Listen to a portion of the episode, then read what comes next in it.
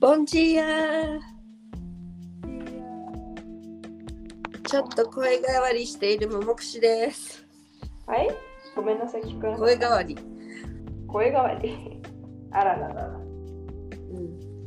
起きたばかりのね、しおりです。あ、今起きたばっか。あ、土土曜曜日だ日だけもなんいんね。だけど、ベッドから出たばっかり。うん。なんかあの、の遅くてですね、家に帰ってきた。あ、お疲れ様。なんか一日忙しかったみたいよね。そうね、割と、まあ、うん、全部自分のようって感じだけど、うん。あの、途中に、あの、聞いて、うん。えっ、と、図書館大活躍。えー芸術部学部の図書館でビデオが見られるとこね、映画見られるとこ、あの有名なセントラルステージました。ああ。えっと、フェルナンダ・モンチネグロだっけ違うか、お母さんか。がそう出てる、うん。えーえー日本語タイトルセントラルステーション。ポルトガル語のタイトルだとセントラルドブラジルうん。という映画で、多分日本ではユダシデオス・スティオットとこの映画が、まあ日本ではっていうかブラジルの外で有名なのはこの人。そうだね、あのセントラルステーションはちょっとなんかなんていうのかなあんまりインパクトのある映画というよりはじわって感じで日本にはうん日本にないあのサービス代行のお話なのでで、ま、なんていうの前評判、うん、どうだったあの友達の力も借りずに字幕なしで一人で見たから、あ一人で見たのか、うん、そうそうそうからなんだろうなんか細かいところで伝えられてない部分があるかもしれないけど話の流れは分かって、うんでやっぱりこう日本じゃないねっていうさあったよねいきなりうん、多少はそこはネタバレにはならないと思うんですよいうそのその日本にないかっていうとうん、その識字率の問題があって字を書ける人読める人と読めない人と書けない人がいるんだよねだからあの卒主人公のおばさんでこの間私が見た「アウトドア・コンパティシール」っていう映画にも出ている女優さんうんが、うんあの駅でリオデジャネイロの駅で執筆代行みたいなことをしてあれサンパウロじゃなかったっけ駅リオなのリオだったちゃんと言われるとったんですけどなんかだってでもあの駅あの駅あのサンパウロに毎週通るよ私同じ駅今はもううんあのなんかこうあ映画駅すごいさリオデジャネイロっていうさあ本当言ってたんだよねでなんかリオに帰ってどうのこうのみたいな、うんうんああじゃああ、今リオデジャネイロだねリオデジャネイロの中央駅まあセントラルステーションってうん、ロケ地がサンパウロかじ ゃん可能性はある設定はリオなのかもねうんはいそうでそれで代行執筆代行をするんだよねうん学校みんな手紙を誰々に私は誰々に手紙を送を送りたいって言ってその人のところに来て机の前で全部言うんだよしゃそれをその本人が書いて、うんあの書いてあげるっていうだから最初しばらく何のだからなんていうのやっぱり日本だとすごいそういう識字率も高いし、うなんかんそういうのってこうないよねって本当に感じまあ字読めない人っていうのがいないからね感覚違うよねうんそう書けない読めないっていうのがそうそうそうまあ昔とかだったらあったかもしれないけどまあ特に多うん分減ってきてると思うし、うそういんう意味ではなんかちょっとすごい本題から外れちゃうけど昔えっとね読んだ本っていうかお母さんが読んで一部だけ教えてもらった話だったと思うんですけど、あのそのアメリカが日本その戦争戦後ねうんおまあ、ほらこの間も母の日をさ日本がアメリカの日日にちで適用し適用したのと同じような感じで、まあ、すぐアメリカナイズしようとしたわけよね日本を。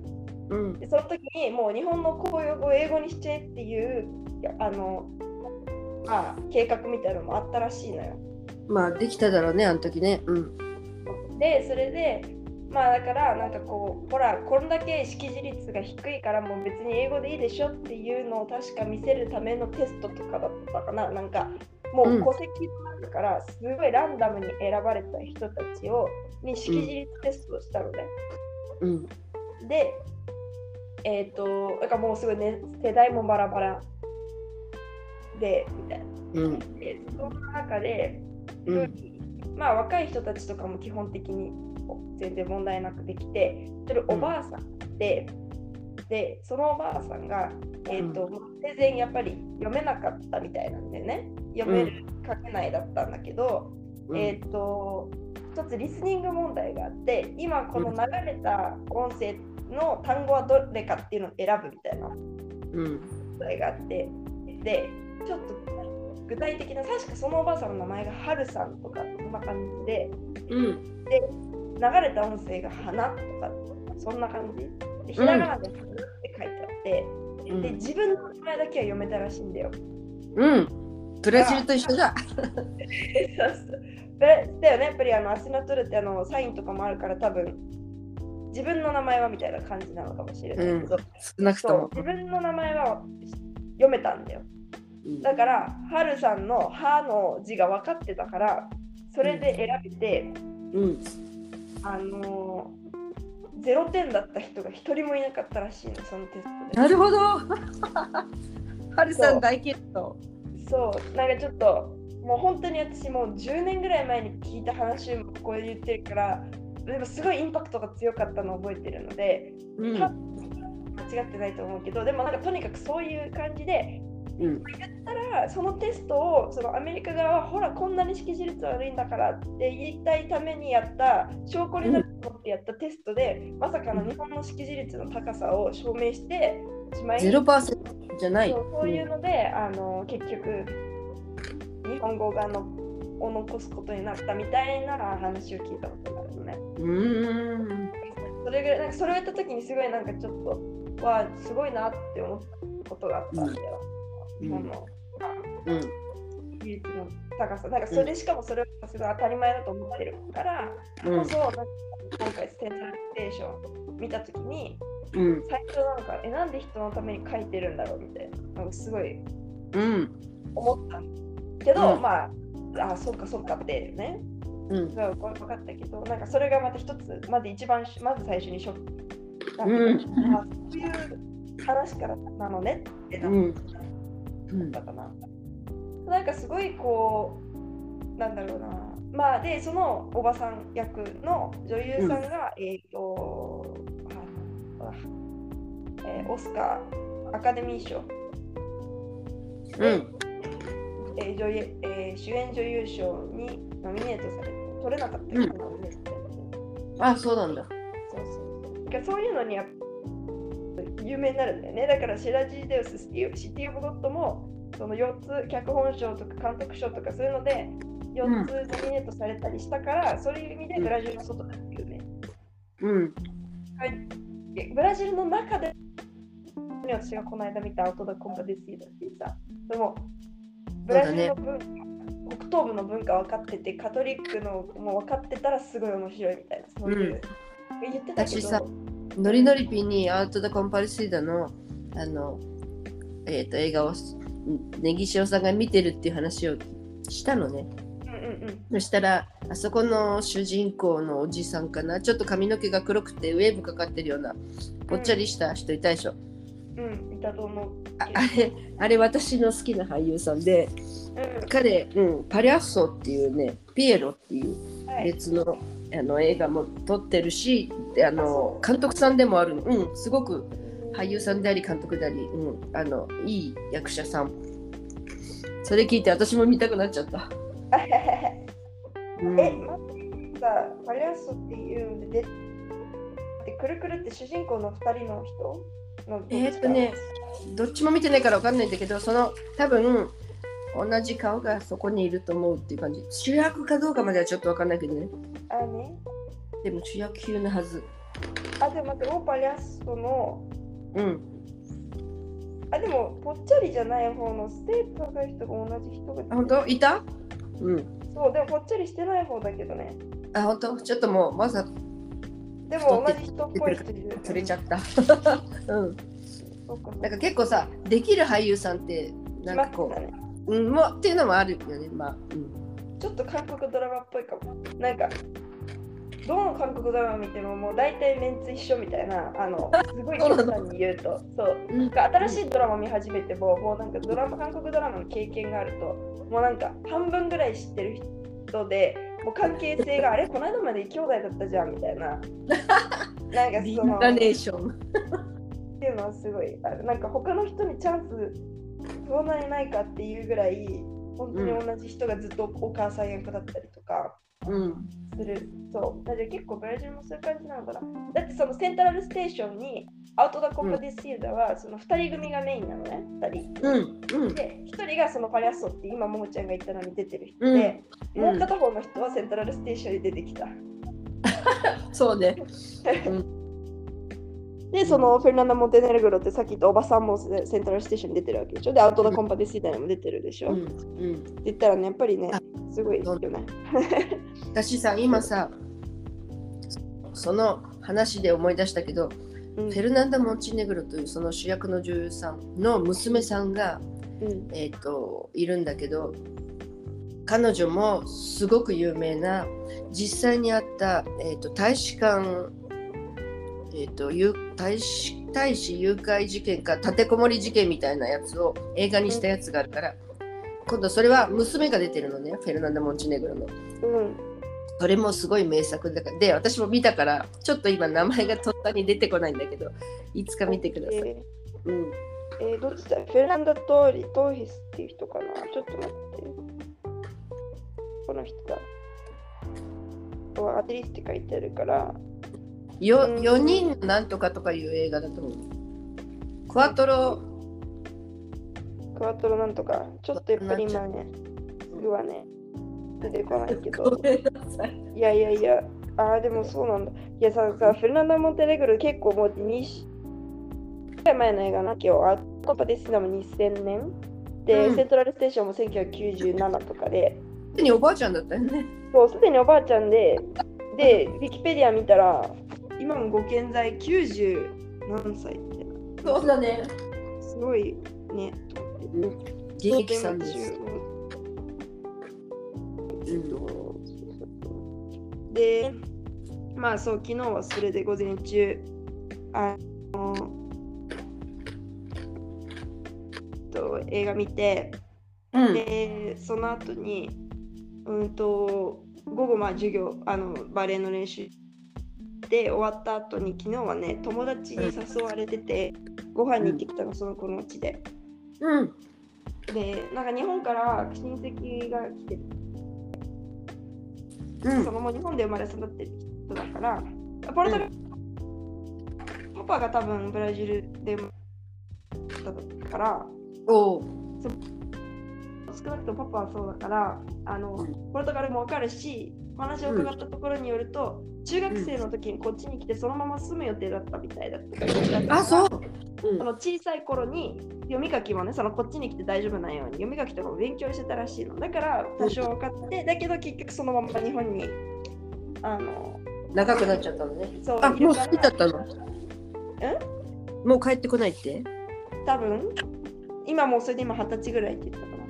うんまあ先は分かんないで何回かブラジルは来たことあるけどっていうのででその私の友達も会うの初めてみたいかもう赤ちゃんの時に会ったから覚えてないっていうようなあ久しぶりなんだねそうそうみたいだからなんか多少そのポルトガル語も全然話せるコミュニケーションは取れるうんけどそのブラジルに住んだことはなくてっていううんことうで、んでまあそのあの呼んでくれたので会いに行って、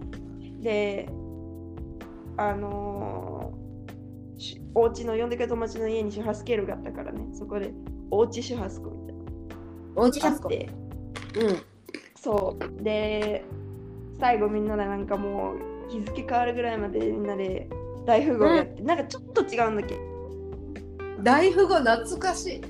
そうなんか大富豪プレジデンチっていう名前であるみたいで、うそうルール聞いてみたらほほぼ大富豪だったからん。なるほど。そう分かりやすいそううんそういうのやってなんかもうすごい何ラウンドやったかなみたいな感じな10何人と人か9人とかいてうん6ラウンド7ラウンドぐらいしたかなで、あのーその中でその周波数以外にもとかそういうのを作ってくださってたんだけど、うん。初めて食べたのがえっとねなんかナルトみたいなショシャロシャロットシャロットなんかロールキャベツみたいなやつうんシャルト。シャルットかなそうそうそう葉巻って意味だね。多分そうだったと思うシャうん。えっ、と何で巻いてたキャベツロールキャベツうん。アラブのさ、食べ物でブドウの葉で巻くやつあるよね。シャルトっていう名前で確か。でもそれ食べられるのその葉っぱもうんうんそうなんかあのー本当にロール見た目ロールキャベツなのね。うん。うん。中身はとかでお肉もなんかひき肉もあってトマトソースでっていうからあもうロールキャベツじゃんとかって言ってたら切ったらご飯に出てきてあのそう。白米入ってそうてでびっくりしたお肉とご飯が入ってくるくる巻いてやってそうそうあそのなんかよく煮込んであるんだね。うそううん入ってないよねご飯でね。そうだそれはで結構こ小さい、そううん、それはあのアラブのスタイルでそこがキャベツなだけが違うけどあのう本,、んなんていうの本国ではブドウの葉でやるとかいう感じ。トーピー入らないしてなくないそのあそうなのかないいやーでもちょっとまああの食べやすいっていう感じじゃないそう。うんあ食べやすいっていうか別にブドウの葉が食べにくいって意味じゃなくてねあのそうね手に入りにくいのもあるかもしれない私見たことないブドウの葉売ってんのー でも今本当にやっぱりシャルトって調べたら、あのぶどうの葉の部分だって出てきたからやっぱり、元はそうなんだね、そうブドウの葉の方が多分薄く巻くことができるんじゃないかなああね。それはあるかもしれない。で、あのあとは、なんかタピオカの、うんあ、マリアモーリーとはちょっと違うな、でも。マリアモーリーはもっと形になってるもんね。じゃなマくシて、ュなマんかロもっと本当にタピオカうんの、あの、アホイズドースみたいにもうなんて言うんだろう。あの、もうタピオカでココナッツ味付けられた、うんあの、お玉ですくって入れるような感じのドロッドロッとした感しじ。その白か紫か白かった。あんたすっごいちっちゃいタピオカ。それじゃあもうアジアンスイーツじゃんタピオカココナッツってよくそうでさもあれよりもっとちっちゃいのすっごい細かいのあの本当にこの間ももちゃんがくれたタピオカの粉レベルのまああれよりもちこんょなっとちっちゃいのあ本当でもすごいこう舌触りがすごいトゥルルルルルルって感じのちっちゃいからいいねそう結構美味しくってうんなかなかできそうでしょそれまあいろんな粒の大きさあっていいよねまあねそうねそうそれはねすごく美味しかったんだよねっていうのがそう昨日でで、あの前からさなんかえっ、とあちょっと待ってであとなんかあそうで前からよくさ私日本の人たちとコンタクトっていうゲームやってて、うん話したかもしれないけどなんかすごいコンタクトうんあのね一人が難しい単語を頭の中で思い浮かべてうん、で 周りがそれを当てるっていうゲームなのね簡単にあ言う難としくないといけないんだ。そうまあそう簡単に当てられる言葉はつまんないからうん。でそれでなんか頑張って説明をするとその一人が考えてるでしょ、えっと単語を、で、あのこれ多分ね初めてやったの私の誕生日の時なんだけどあのその時に話してるかもしれないんだけど、あの一人が考えてますで最初の文字を言うのとりあえずうん、で、まあ、簡単にして例えばじゃあ犬っていう歌唱法だとしたらうん C から始まってるからはさいすがにノーヒントはきついので、まず最初の一文字目は C ですっていうわけ。うん。でそしたらみんな頑張って C から始まる単語何でもいいからその参加者みんなが考えてうん。あ C だったら車がカーホだって思ったら、うん。えっと、これ車関連の言葉なんか言うの例えば「ベイコ」ベイコってあの乗り物ってあ直接当てに行かないでそれ関係の言葉で言うそうなんかちょっとそのそれのテーマみたいなの言うの。のはいで他の参加者の人も「え何乗り物で C から始まるやつなんだ?」って一生懸命考えて分かった人が「コンタクト」っていうのね。であはいはいそのコンタクトした同士そのテーマを言った人乗り物って言った人とそれで何を言いたいかが分かったその2人がコンタクトってなって32っていうのねその車っていうのうんでそれをその文字を浮かべ言葉を思い浮かべてる人が言えなかった場合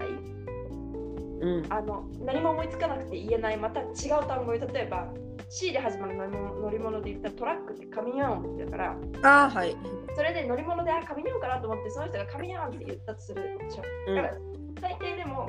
3人が一緒にこう叫ぶわけないかはいで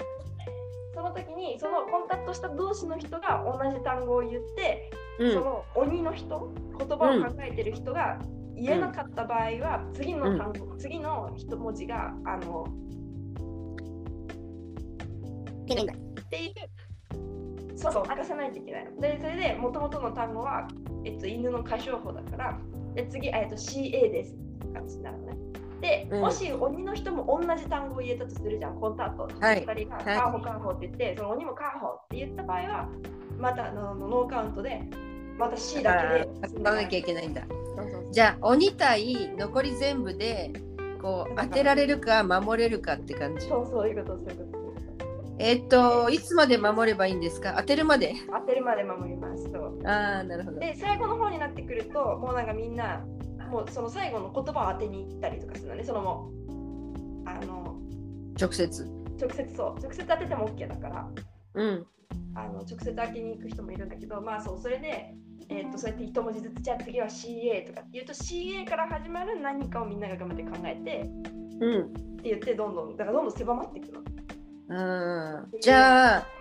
ヒントが欲しい場合は、うんその簡単に、えっと別にさその直接当てるというよりはヒントのためにみんなで絶対思い浮かぶもののためにテーマを言う方が得だね。そうだけどそれが簡単すぎると鬼も答えられちゃうので。あなるほどなるそほどうちょっとなんか斜めいったでも相手が斜めいったら使ってくれないと困るみたいなそういう感じなんか日本語でやっても楽しそうだね。そうだよまあねそうそうそう、そんなゲームをねやっててでだからなんていうのそれだけど、うん私ボキャブラリーがやっぱり少ないしうんなんかあんまり参加することがなくてうんずっと聞いてたのねうん。でも最近私今はや自分の中で流行ってるのがクロスワードなのえパズル？そうえっ、とそうそうそうえっ、と紙のクロスワードもハマってるしうあの。スマホとかに出てくるクロスワードもハマってるのね、ポルトガル語の。あ今ねいろんな国の言葉でクロスワードあるもんね。そうそうそう。で、どそうボキャブラリー増える？ボキャブラリー、そう、わかる、なんか、うん、増える増える。から、なんかちょっと途中で調べちゃったりしても、やっぱりなんかね、新しい単語が入ってくるから、そうだよ調べていいんだよね。そう、うんそれでやってて、結構楽しいのね。だから、うみんなも知ってるから、ほら、ちょっと今回、師匠鬼やってごらんよとかって、いきなり鬼やらされて、鬼？そうでしょとか思いながら、でも今回、その自分の授業でよく出てきたけど、よく出てきた、でも私の分野で難しそうな言葉、単語を専門性。そうやってみたら、なんか全然全然わかんなくて、 結構いい鬼をやってき たの。 してることかもなんかよくわかんない薬の名前とか出してきてもみんな当てられないと絶か対無理。うん。うそんうそうそう。で、あのーでだし、その自分もその鬼じゃなくても、コンタクトってやる側の参加者としても、ほとんど参加したことなかったのに、昨日はすごいなんかう積ん極的に参加して、やっぱり自分のなんかボキャブラリうん。ーの何が増えてることをね、余裕がねできてきた。ね。そうそうそう、すごい楽しかったし。うん。で面白かったのはあのそのえっ、とポ私がねその一つ目に鬼になった時か一回目に鬼になった時に言ったのがうん。えっ、とマテリアリタージっていう単語だったの。うん。でマテリアルとかマテリアとかマテリアをなんとかっていうともう大体マテリアルぐらいまではみんな当てられるんだけどあとは残りの部分が当てられなくて全然あちゃんと当てないといけないのか。そう、ちゃんと当てないといけないの。で、英語もそうだけど、なんかさ、五感、五等五感語尾っていうのがあるんだよね。あるああるの。語の中で単語の中でその前の方を牛とかさ例えば、うんえっと、S、E 英語で言ったら、あ、これポトガル語も一緒だけど、EX っていうのはなんか外向けの矢印の単語なんだよね。例えばそうだね。。えっと、輸出とか。輸出、エクスポート。うん。あと、エスポート。うんエスポート。うんそううん。あの、エスポーターって輸出するとか、そういうふうに。SX は大体そうだから、エグジットとか、あの、サイド、えっと、うん。あのお外、出口ね。とかの EX もそうです。うん。はいうんで、あの、えっ、と、外の外部のっていう意味の時も EX うん。で、その逆は EN なんだよね。EN か EM。だから、うん輸入はう import、ん IM だし、うん。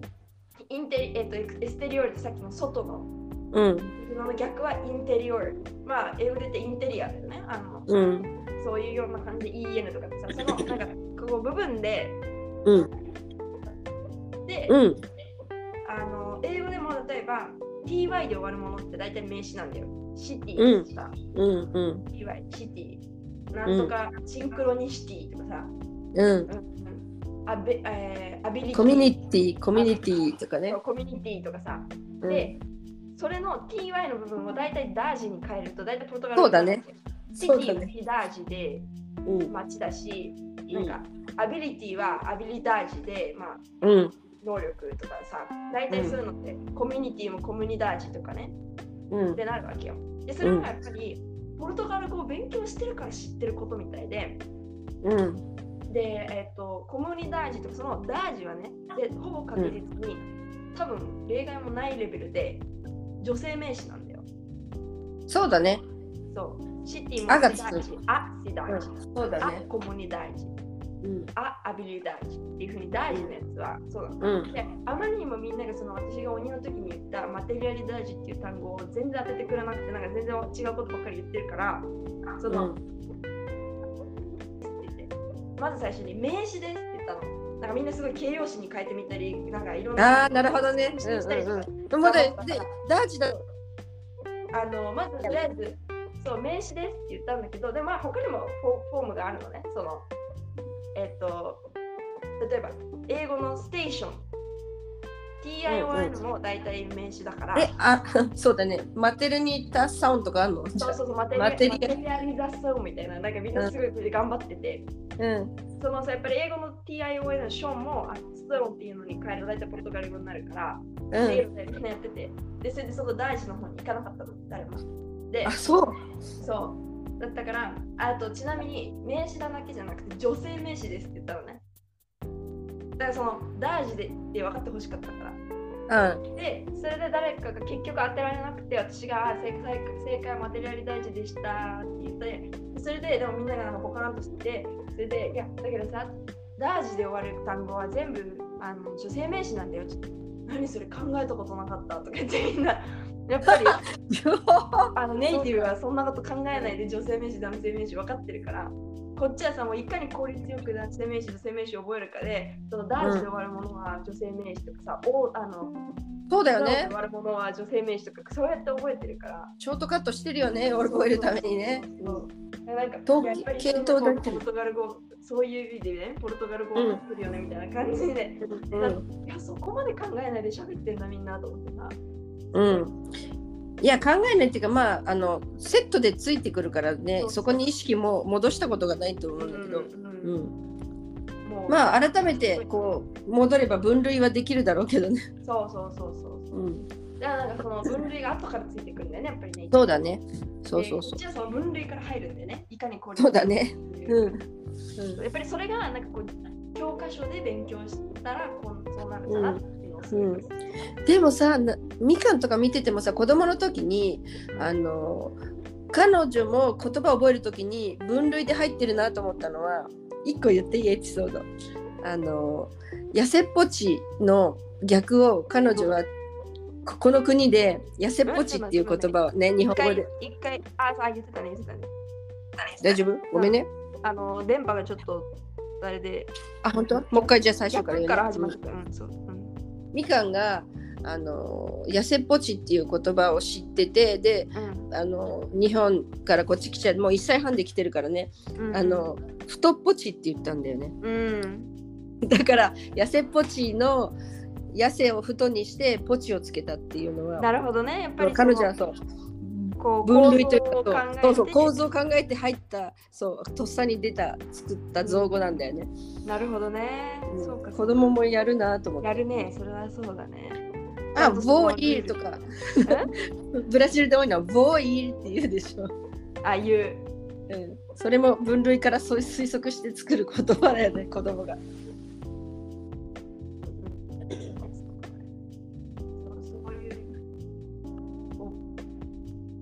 いやそういう全然うん彼らのヒントになってなさすぎてうん面白かっ面白かったねまあいいねそういうゲームたそうそうまだねす